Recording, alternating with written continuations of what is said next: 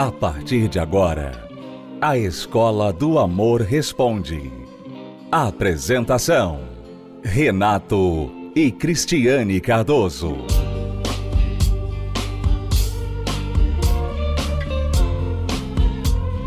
Olá, alunos, bem-vindos à Escola do Amor Responde, confrontando os mitos e a desinformação nos relacionamentos. Onde casais e solteiros aprendem um amor inteligente. Muitos alunos esperando resposta pelas perguntas que enviaram e nós vamos então já começar respondendo perguntas dos alunos. Você que tem uma pergunta, pode enviá-la através do site escola do amor responde.com. Vamos à primeira pergunta do programa.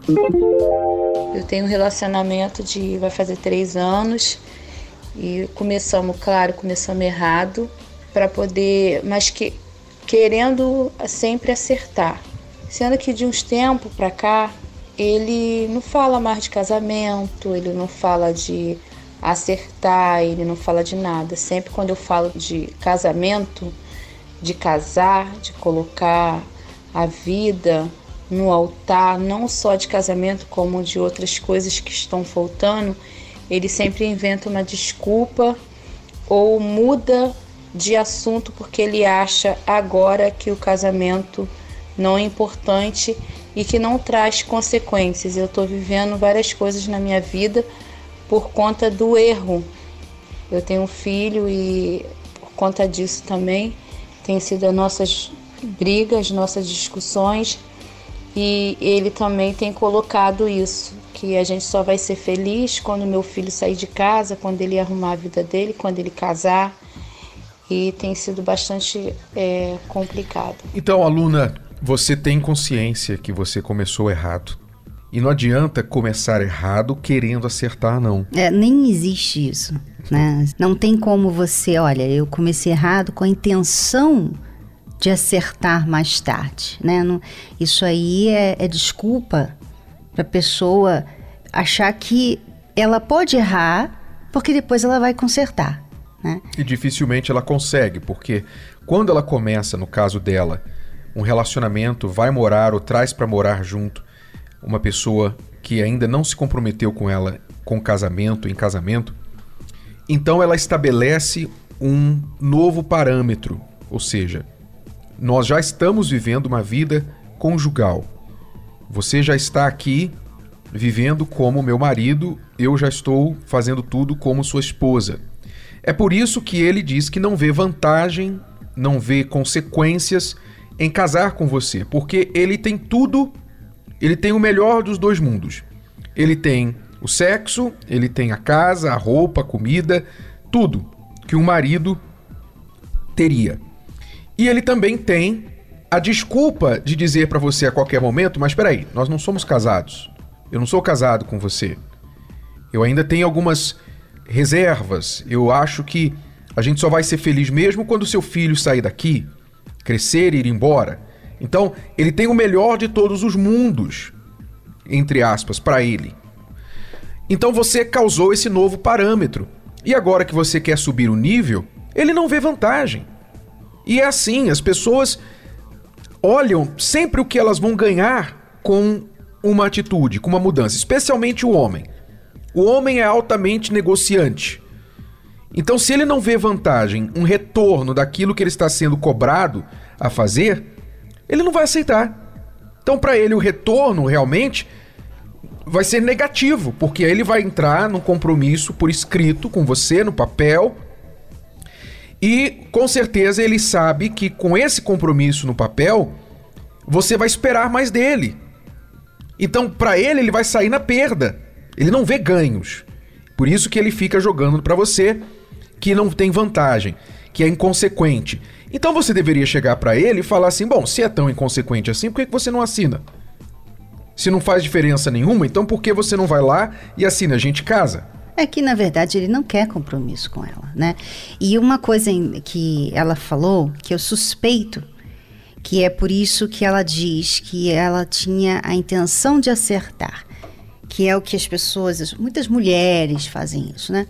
Elas vão morar junto, ou trazem o cara para morar junto com elas, achando que aquilo ali vai fazer o cara querer casar com elas. Eu não sei, eu não sei da onde vem esse argumento, Renato. É Sinceramente, eu não sei quem vendeu esse argumento. Tá todo mundo levando esse argumento para casa, praticando esse argumento e dando uma cara na parede. Por quê?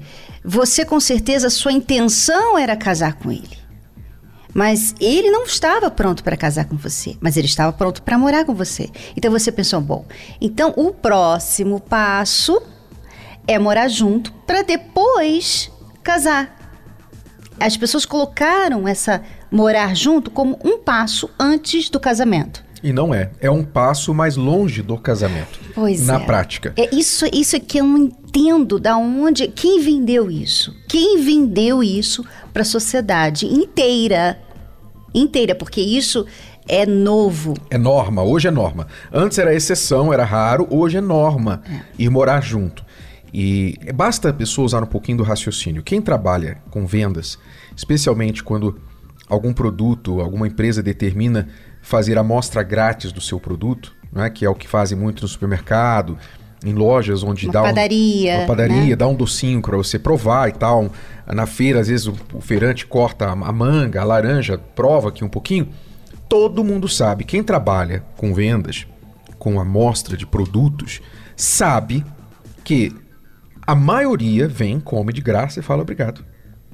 E não compra. A maioria não compra. A minoria compra. E não é diferente na questão de morar junto. A minoria acaba casando.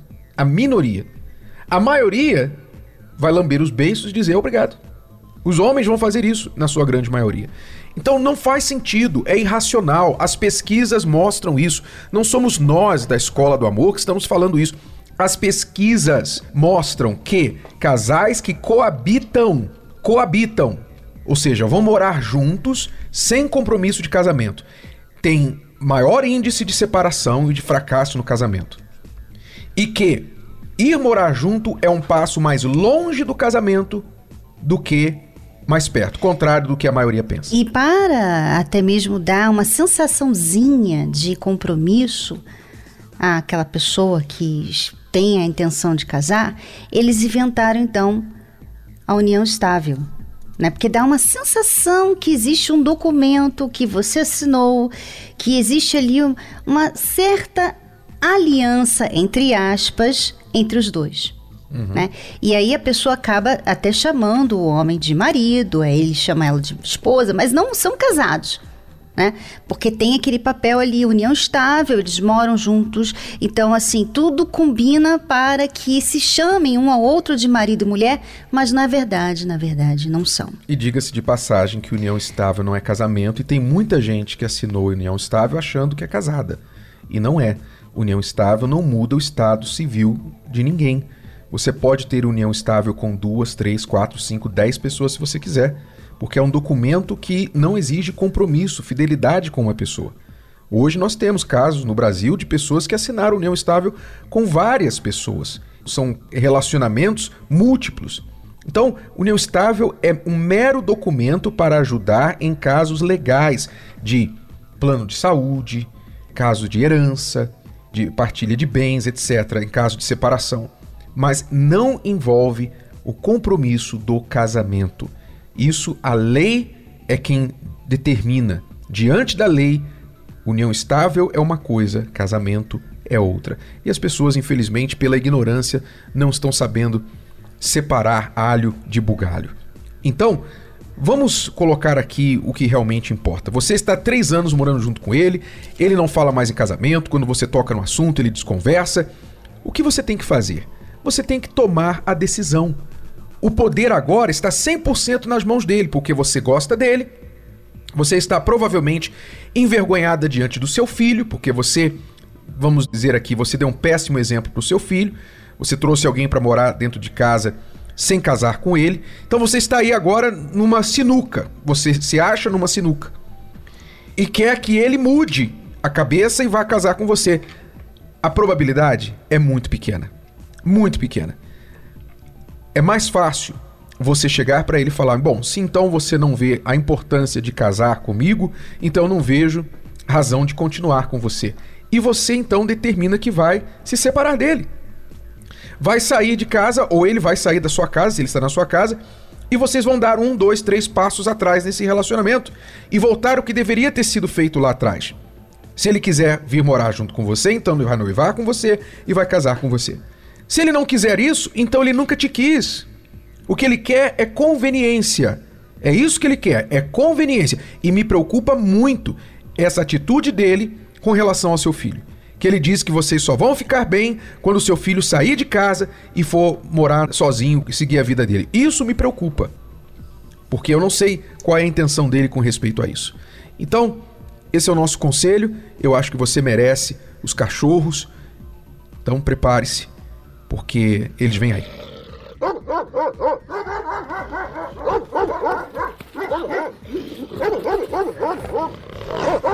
Acorde, aluna, enquanto é tempo. Vamos a uma pausa e já voltamos para responder mais perguntas dos nossos alunos aqui na Escola do Amor Responde. Acesse o nosso site escola do amor responde.com. Imagine acordar um dia e descobrir que se casou com a pessoa errada. Perder o seu grande amor porque você estragou o relacionamento com as próprias mãos. Ou não perceber aquela pessoa especial quando ela passar por sua vida. Para quem não quer gastar o resto da vida lamentando uma péssima decisão, Namoro Blindado é leitura obrigatória. Abre os seus olhos e lhe mostra na prática como agir é o manual para qualquer idade, da adolescência aos solteiros mais maduros. Afinal, nunca é cedo nem tarde demais para aprender o amor inteligente. Livro Namoro Blindado. O manual do século 21 para antes, durante e depois de namorar. Adquira já o seu. Mais informações acesse namoroblindado.com.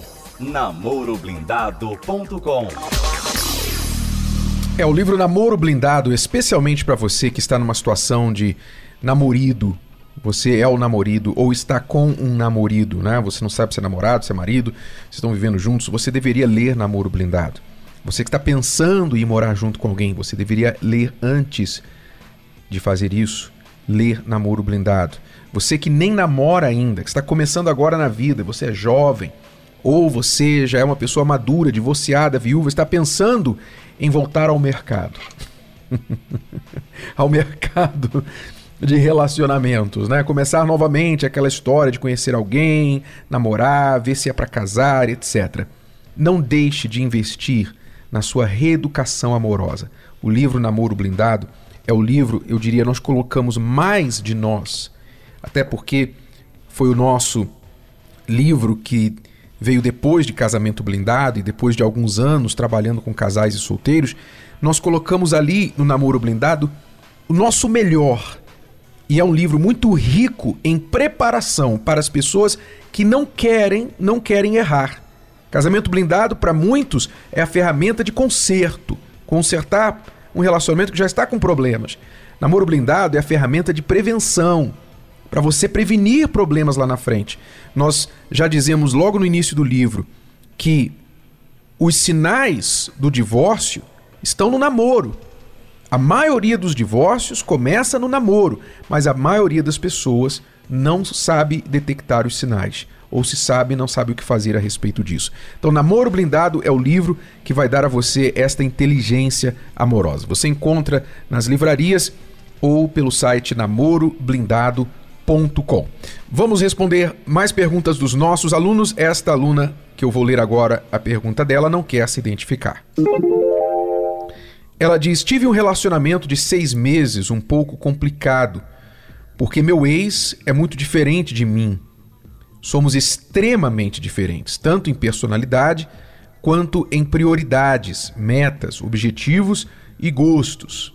Sempre nos respeitamos muito e temos um grande sentimento um pelo outro. Mas as nossas diferenças estavam interferindo muito no nosso relacionamento. Além de tudo que já citei, tem também uma enorme questão, que é a religião. Quando conheci meu ex, ele era evangélico. Embora não fosse tão empenhado na religião, ainda assim conhecia a Deus. E agora ele se tornou um bandista e disse que irá seguir essa fé. Não possuo religião, mas acredito que Deus é somente um. E esse fator foi decisivo para o nosso término. Gostaria de saber se tomei a decisão certa, o quanto a religião e as diferenças de um casal podem interferir na relação.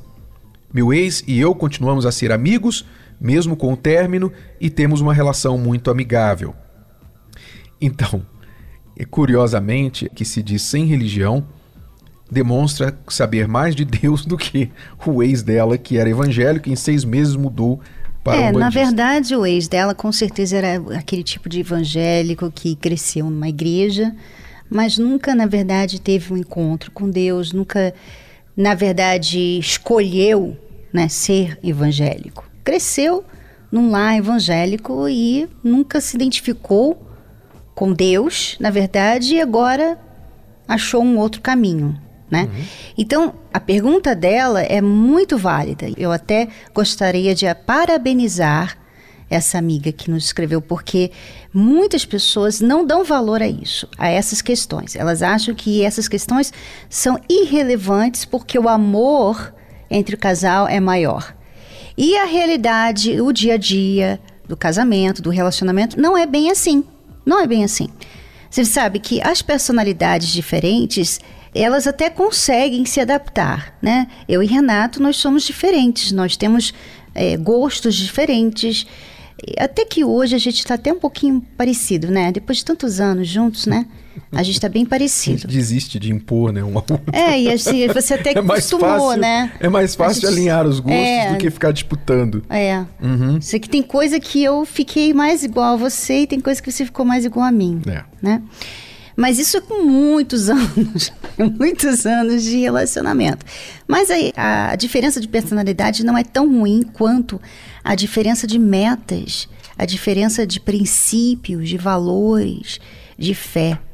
Essas, elas realmente determinam é, se o relacionamento pode ir em frente ou não. Porque, por exemplo, se você. Vamos falar das metas. Se a sua meta, por exemplo, de vida é você acabar a faculdade e já entrar numa carreira e depois de 10 anos naquela carreira você então ter um filho. Essa é a sua meta. E aí a do seu marido não. A do seu marido ele quer um filho agora. Você ainda está você na faculdade, você não dele. está na carreira, na sua carreira, ele quer um filho agora e quer que você fique em casa. Então, isso vai ser um problema para vocês. Né? Porque são diferentes metas. Você quer ir para um lado, ele quer ir para o outro. E um vai ficar sempre acusando o outro de não seguir a meta dele. Não quer dizer que ele está certo, nem que você está certa. Simplesmente tem metas diferentes. Né? A mesma coisa, princípios. Meu Deus, princípios é tão importante, né? Se você é uma pessoa de valores, você, você é uma pessoa que é, respeita, que dá valor à fidelidade, à verdade, falar a verdade sempre, né? Você é uma pessoa que é de caráter. Então, se a outra pessoa não tem esses princípios, meu Deus do céu, como ficar num relacionamento com ela? E né? nada dirige mais os nossos princípios do que a nossa fé. Então, o seu ex-namorado abraçou uma fé que você já percebeu que não vai muito junto com o que você crê, com o que você acredita e professa. Então, realmente, se já havia diferenças entre vocês, agora essa diferença aumentou e muito. E para aqueles que se consideram cristãos, que é a grande maioria dos nossos ouvintes, deveriam saber, devem saber, que o conselho de Deus é que o cristão case com outro cristão, case dentro da própria fé. Isso não é uma proibição para o benefício de Deus. Isso é um conselho para o benefício da pessoa. Porque quem vai se beneficiar disso é você. E quem vai sofrer se você desobedecer isso é você. Então, nós aconselhamos a nossa aluna que siga este conselho. Ou seja, ela, ela tomou a decisão certa terminar, de terminar mesmo. E né? talvez é difícil você terminar e continuar amigos com o ex. Né? Porque sempre rola aquela coisa Será? Né? Fica sempre aquela tentaçãozinha e muitas vezes essa amizade com o ex, sem você perceber, se torna um estorvo, se torna um impedimento para um outro alguém surgir na sua vida. Porque Digamos que esse outro alguém já faça parte do seu círculo social, mas vê você muito junto com seu ex. Pensa o quê? Pensa que vocês ainda estão juntos. Ou que Pensa vai voltar em breve. Que vão né? voltar. Então, é, as pessoas veem isso e ficam pensando. E ela também falou que ela ainda tem um sentimento muito, é. muito forte por ele, né? Isso não é legal. Não dá pra você terminar com a pessoa, manter o sentimento e continuar a amizade com ela, né? Porque você está se, se manipulando, na verdade. Você está ali alimentando o sentimento que não era mais para estar. Exato. Então é melhor cortar logo, cada um pro seu lado, e você partir para a próxima, virar a página. Tá bom, aluna? Vamos à pergunta da Veridiana, lá de Minas Gerais, de BH. Ela diz: Eu gostaria de participar das palestras, mas o meu marido trabalha fora. Eu posso ir sozinha? As palestras para solteiros e casais são no mesmo dia e horário? Qual o dia da semana e qual horário que acontecem as palestras? Muito bem, Veridiana. Primeiramente, a sua pergunta: se você pode ir sozinha sem estar acompanhada do seu marido? Pode, absolutamente que pode. E deve. Muitas pessoas que vêm às nossas palestras são pessoas casadas, comprometidas, gostariam que o parceiro fosse, mas por uma razão ou outra não vai, não quer, não pode, trabalha naquele horário. Então elas vão sozinhas, porque elas já começam a aprender e muitos que aprendem vão levando esses conhecimentos para o parceiro. Então você pode e é bem-vinda nas palestras. Agora, você pergunta se a palestra para casais é a mesma no mesmo dia e horário para os solteiros. Sim, as nossas palestras têm conteúdo para ambos, os que estão em um relacionamento e os que não estão. Dia e horário, quintas-feiras. Isso aí em Minas Gerais, aqui em São Paulo, em todo o Brasil, a palestra da Terapia do Amor para casais e solteiros acontece às quintas-feiras e os horários você deve checar localmente. Eu vou dar o endereço Mas para você. normalmente é de manhã, de tarde e noite. Normalmente 10 da manhã, 15 horas e 19h30 ou 20 horas. Então, eu vou dar para você o endereço aí de Belo Horizonte e o telefone para aqueles que querem saber o endereço local. Você pode também acessar o site terapia do amor.tv para mais endereços na sua cidade. O telefone é 11 3573 3535. 11 3573 3535 e o site terapia do amor.tv. O endereço aí em BH, onde acontece a Terapia do Amor às quintas-feiras, é Avenida Olegário Maciel, 1329, no bairro de Lourdes, aí em Belo Horizonte. Olegário Maciel, 1329, em Lourdes. Quinta-feira você pode encontrar aí a Terapia do Amor. Acompanhe 10 razões para fazer a terapia do amor. 10. Se curar das feridas de relacionamentos passados. 9. Aprender o amor inteligente. 8. Se preparar antes de namorar. 7. Se tornar um marido, uma esposa melhor. 6. Restaurar um casamento em crise. 5. Aprender a se valorizar. 4. Reconquistar um amor perdido. 3. Desbancar os mitos de relacionamentos. 2. Saber escolher alguém compatível. 1. Blindar seu relacionamento. Terapia do Amor. Toda quinta-feira às 10 da manhã, às 15 e às 20 horas no Templo de Salomão. Avenida Celso Garcia, 605 Braz. Para mais locais e endereços, acesse terapia do amor.tv ou ligue para 0 operadora 11 3573 3535.